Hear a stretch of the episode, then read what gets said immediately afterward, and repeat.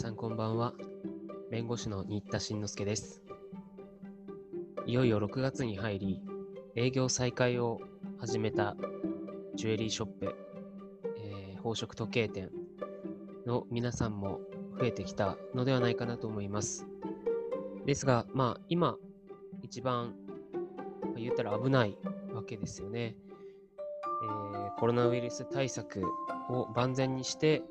営業再開にあたって、えー問題が生じないようにしたいということで、急遽このようなお話をすることになりました。えーなぜね、感染症対策の専門家ではない私がこのような話をするのかと言いますと、えーこのような状況においての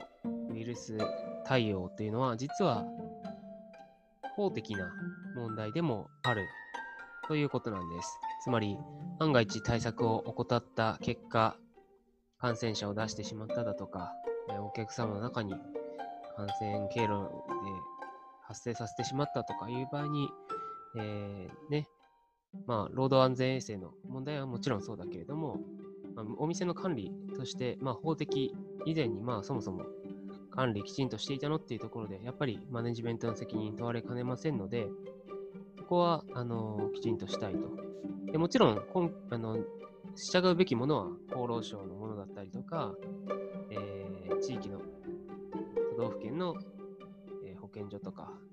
そういう情報であることはもちろんそうなんですけれども、えーそこをきちんと対策をするというところは完全にガバナンスの問題になると考えています。なので、えー法務部としても、各会社のね、法務部門の人が、えー責任を持って、社内のマニュアルを作ってほしいというメッセージを、えーこの動画ではあのお送りしています。簡単に言うとこういうことですね。まず行政の情報をチェックしましょうよ。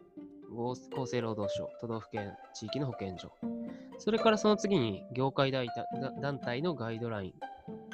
日本時計輸入協会はようやく5月末に発表されました。日本ジュエリー協会は未だに出しておりません。現在、検討中だそうです。まあ、あの日本は必ずしもそういう業界団体が、ね、俊敏に動くとも限らないので、まずは各社がきちんと自社の責任において行政の情報をチェックしたりとか、えーすることで、きちんと対策を立てて、従業員全員で周知してください。なぜかっていうと、一人でも守らない従業員がいたら意味がないですからね。一人でも感染者が出してしまったら広がってしまうので、なので徹底させる、まあ、アルコール、例えば手洗い、アルコールするってなったら全員がしないと意味ないですからね。で、他の同業他社の取り組みも参考にしつつ、マニュアルを作り、で、それを自社ではこういう取り組みしていますというのを、えー発言、発信していくというのが営業再開に向けて大事かなと思いました。まあ、私がね、言うだけではもちろんあまり信用性もないかなと思ったんで、えー例えばこういうの。アメリカには、えー、ジュエラーズ・ビジランス・コミッティというね、えージュエリーホームの専門集団がいらっしゃいます。ちょっとページ翻訳しちゃいますね。ジュエリー業界に法的教育とコンプライアンスのガイダンスを提供していますという、そんな、まあ、団体があるわけです。で、そのジュエラーズ・ビジランス・コミッティが、えー COVID-19 の情報を定期的に配信しているわけなんですが、5月の頭に、まあ、すでに1ヶ月前にですよ、アメリカはまだあのニューヨーク中心にひどい状況なわけですけれども、宝石省が COVID-19 パンデミック時に店舗を再開するときに法的責任を回避するためのベストプラクティスというね、えーこれはトトムマコ・マミック弁護士が書いた記事が出ております。さすがアメリカですね。まあ、この基本的なメッセージはあのきちんとガバナンスというか、平成管理してないと法的責任を問われかねませんよと、そのためにこういうことをやりましょうねというところが書いてあるわけです。えーぜひチェックしてみてください。これあの Google ページ翻訳してますけどね、大まか、えーごご紹介すると、まず州や地方自治体の、えー命令、命令というかね、あのガイダンスに従ってくださいよと。まあ、日本で言うと、まあ、まずは厚労省ですよね。で、あとは東京都の保健局とか、そういうところで、えーこういうまあ、いろいろ各情報が出てるわけです。で、店舗向けにどんなガイドラインがっていうと、まあ、商業施設等のこと、従業員への対策とか書いてますね。検温、マスク着用の徹底、えー、共有物品の定期的な消毒ですね。特にまあ商品ケースとかお客さんが触るもの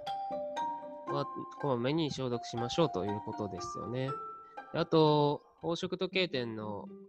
ね、内内部のよく見てると、マスクつけてる人、つけてない人、あと鼻マスク、顎マスクになっちゃってる人とかいると意味がないですから、全員がつけてますという状態にしましょう。あとは、まあ、各店舗さん導入し始めてますけど、アクリル板の遮蔽とか、接触回避とかですね、直接手を触れる場所、特にドアノブ、自動ドアじゃないようなお店屋さんの場合はね、えー、そういう触る場所とかを重点的に消毒、こまめにやろうとか、そういうところが、えー、厚労省はじめ情報出てますので、やっていきましょう。次。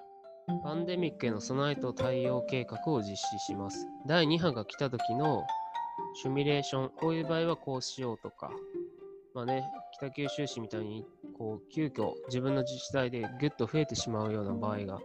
ありえますから、10人超えた場合はこういうふうにしようとか、そういうふうに社内で決めておくと迅速に動けますよね。あとは人員配置に関連する責任を最小限に抑えましょう。え段階的に戻すことを検討してください。あと私がよく推奨しているのは、えー、A チーム、B チーム、C チームみたいに分けてね、えー、ごちゃごちゃのシフトにすると、1回でも発生すると全員可能性があるってことになっちゃって、全員休ませないといけなくなるので、A チーム、B チームとかって分けると、B チームから1人感染者が出たとしてもね、A チームは、えー、回せると、B チームだけ全員休ませるとか、そういうリスクヘッジができますので、えー、全員ごちゃごちゃのシフトにしないっていうのは、一つおすすめしているところです。あと、バックルーム休憩エリアでの集まりを回避してくださいと。これなかなかね、えー、バックルーム結構狭いっていう宝飾店多いと思うんです。ちょっと工夫するようにしましょうかね。一斉の休憩時間じゃなくずらすとかね、そういうところであまり密にならないように工夫しましょう。洗浄、それから消毒、徹底しましょう。えー、やり方ね、厚生労働省とかのサイトに、さっきも、これ東京都ですけど、結構細かく書いてましたよね。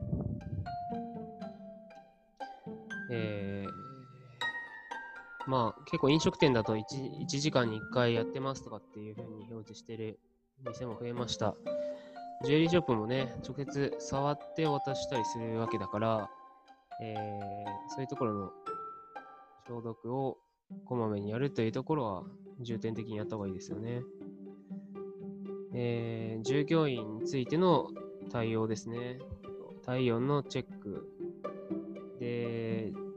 時間を確認していることをチェックしてください。非接触温度計を使用してください。結果を秘密にしてください。なんていう。プライバシーに配慮しながら、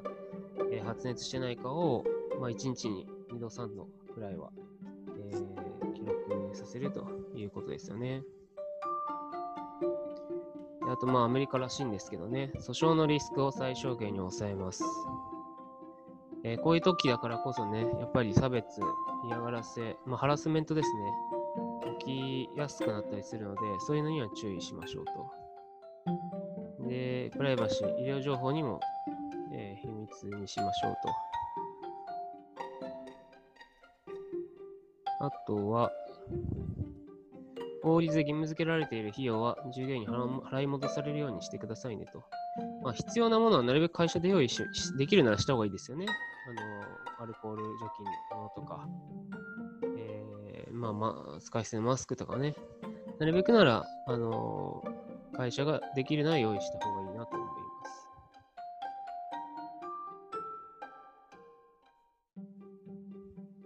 このように、まあ、アメリカのね、方が結構、まあ、進んでるって言ったらあれですけど、情報が充実してたのでご紹介しました。では、戻ってですけれども、了解のガイドライン、どんなのがあるかなってことなんですが、日本 J リー協会 JJ は、えー、今日の時点では全体に公開されているものは特にありませんでした。で日本時計輸入協会が5月末に、えー、5月29日ですね、コロナ対応接客の心得というガイドライン出してくれましたので、ジュエリー店も時計店も、まあ、ほぼ同じですからね、大いに参考にしましょうということで、具体的にはちっちゃい文字だったんでね、ちょっとなんか PDF 印刷とかできるようにね、したらいいのになと思ったんですけど、ちょっと拡大して読んでいきます。基本の心得、開店準備段階。店内の清掃。ショーケースのガラス弁。放送台の整理整頓。ゴミ箱、床、棚など清潔を維持するための作業を率先して行うと。まあ普段以上にですけどね。クリーンネス、普段からもちろんやってるとは思うんですけど、ガラス面、見た目が綺麗というだけじゃなくて、本当に消毒をするというところですね。ロ、ディスプレイ、商品補充、商品の空拭きを同時に行う。基本の心得、接客段階、ショーケース内に位置する場合、対面とならず、できるだけ側面体制を心がける。うん。まあ、普段ったらね、きちんと体の中心向けなさいって言うんだけれども、えー、真正面に向き合わないためには適宜動きながら立ち位置を変えることが有効ですよと。商品説明にはタブレット、カタログ、説明書、パンフレットなどを多用することで、言葉にしなくても伝わる方法を取り入れる。なければ工夫して作ることと。なるべく接近してね、あの、話すっていうのを減らさなきゃいけない。意識して減らさなきゃいけないっていうことでしょうね。次、側面体制を取りやすくするには、適宜ケース外に出て待機をしてみる。うん、ケースをこうまたいで話すとどうしても対面しちゃいますからね。ケース外に出て、まあ、しかもマスクしながらですからね。えー、工夫して立ち位置を工夫しましょうと。お会計時はトレーでの金銭、クレジットカードの授受を実施する。まあ、トレー普段もね、もちろん使ってると思いますけど、えー、時計の試着をお勧めする際にはアルコール消毒液で金属部分を拭いてからお渡しする。レーザーバンドは皮拭きしてからお渡しすると。だからこういうところでちょっと普段より違和感が出る可能性があるので、姿勢とかね。なので対策のためこういうのやってますというところを自社のホームページや SNS でもきちんと説明したりとか、場合によってはね、の入り口のドアのところに貼ってあったりするお店も増えましたよね。まあ、マスク着用させていただいておりますぐらいはもうどこもね、書いてるんですけど、まあ、そんなの見たらわかるしね。うんれはまあむしろマスクをつけるのはもう当たり前ぐらいに世の中なっているので、こういう対策しているんで、あのびっくりされないでくださいねっていうような案内はどこかにあってもいいかなと思いました。次、時計の試着をお勧めする際には、事前にアルコール液を含んだティッシュペーパーなどで手指、手首の消毒をお願いする。うん。まあ、入り口に置いておくだけじゃなくてね、やっぱ入店されたらまず、あ、お手拭きどうぞみたいな。アルコールティッシュどうぞって言ってお渡ししたら、まあ、まあ流れで吹きますからね。うん。手出してくださいってシュッシュってやるのは病院とかではもう当たり前ですけど、まあ、お渡しして拭いてもらうっていう方が、なんか、うん、尊重してるというか、病院みたいに患者扱いされてない感じがしていいかなと。うん、強制されてる感じがないっていうかですね。うん、アルコールティッシュをお渡しするとかいいですよね。あと、うん、アルコールお使いくださいと言われてお渡すのはいいかもしれないですけどね。で、次、接客後の作業。ショーケース内から取り出した商品は空拭きまたはアルコール消毒液を使い、きれいに拭き取った上で戻すこと。バンド部分まで丁寧に行うこと。まあ、そのままショーケースに戻さないでねと。拭いてから戻しましょうと。人が立て続けに来たりするようなね、お店とかだと、これが難しくなってくるかもしれないので、でもそれでね、連続で触ると映っちゃいますからね。なるべくすぐに前の人が触ったのがそのままいかないように、えー、一回戻す前に置く場所を決めるとかね、そういう工夫が必要ですね。お客様の見送り終了後、ショーケースをアルコール消毒液で拭き、クリーンアップする。手洗い消毒を忘れずに行う。1時間ごとに行うと言われて、ここにも書いてますね。ウォッチ、ウォッチコーディネーターの皆さんはもちろん、ジュエリーの方も多分同じだと思います。忙しいとね、つい忘れがちになるので、決めといた方がいいかもしれないですね。もう、毎、毎政治ごとに、手洗い、交代で行こうとか、いうふうにルール化した方がいいと思います。拭くために使った布などはこまめに取り替え、洗剤を用いて可能なら高温洗浄すること。ウイルスは高温に弱いですよと。うん。まあ、熱湯消毒ですね。はい。というようなガイドラインが、ー、時計輸入協会の方から出ましたね。うん。まあ、このような対策をきちんと守りながら、えーお店の管理ですね、運営やっていって、コロナを乗り越えながら、えー事業もね、継続していけるように、一緒に頑張っていきましょう。それでは、今回はこれでおしまいです。ありがとうございました。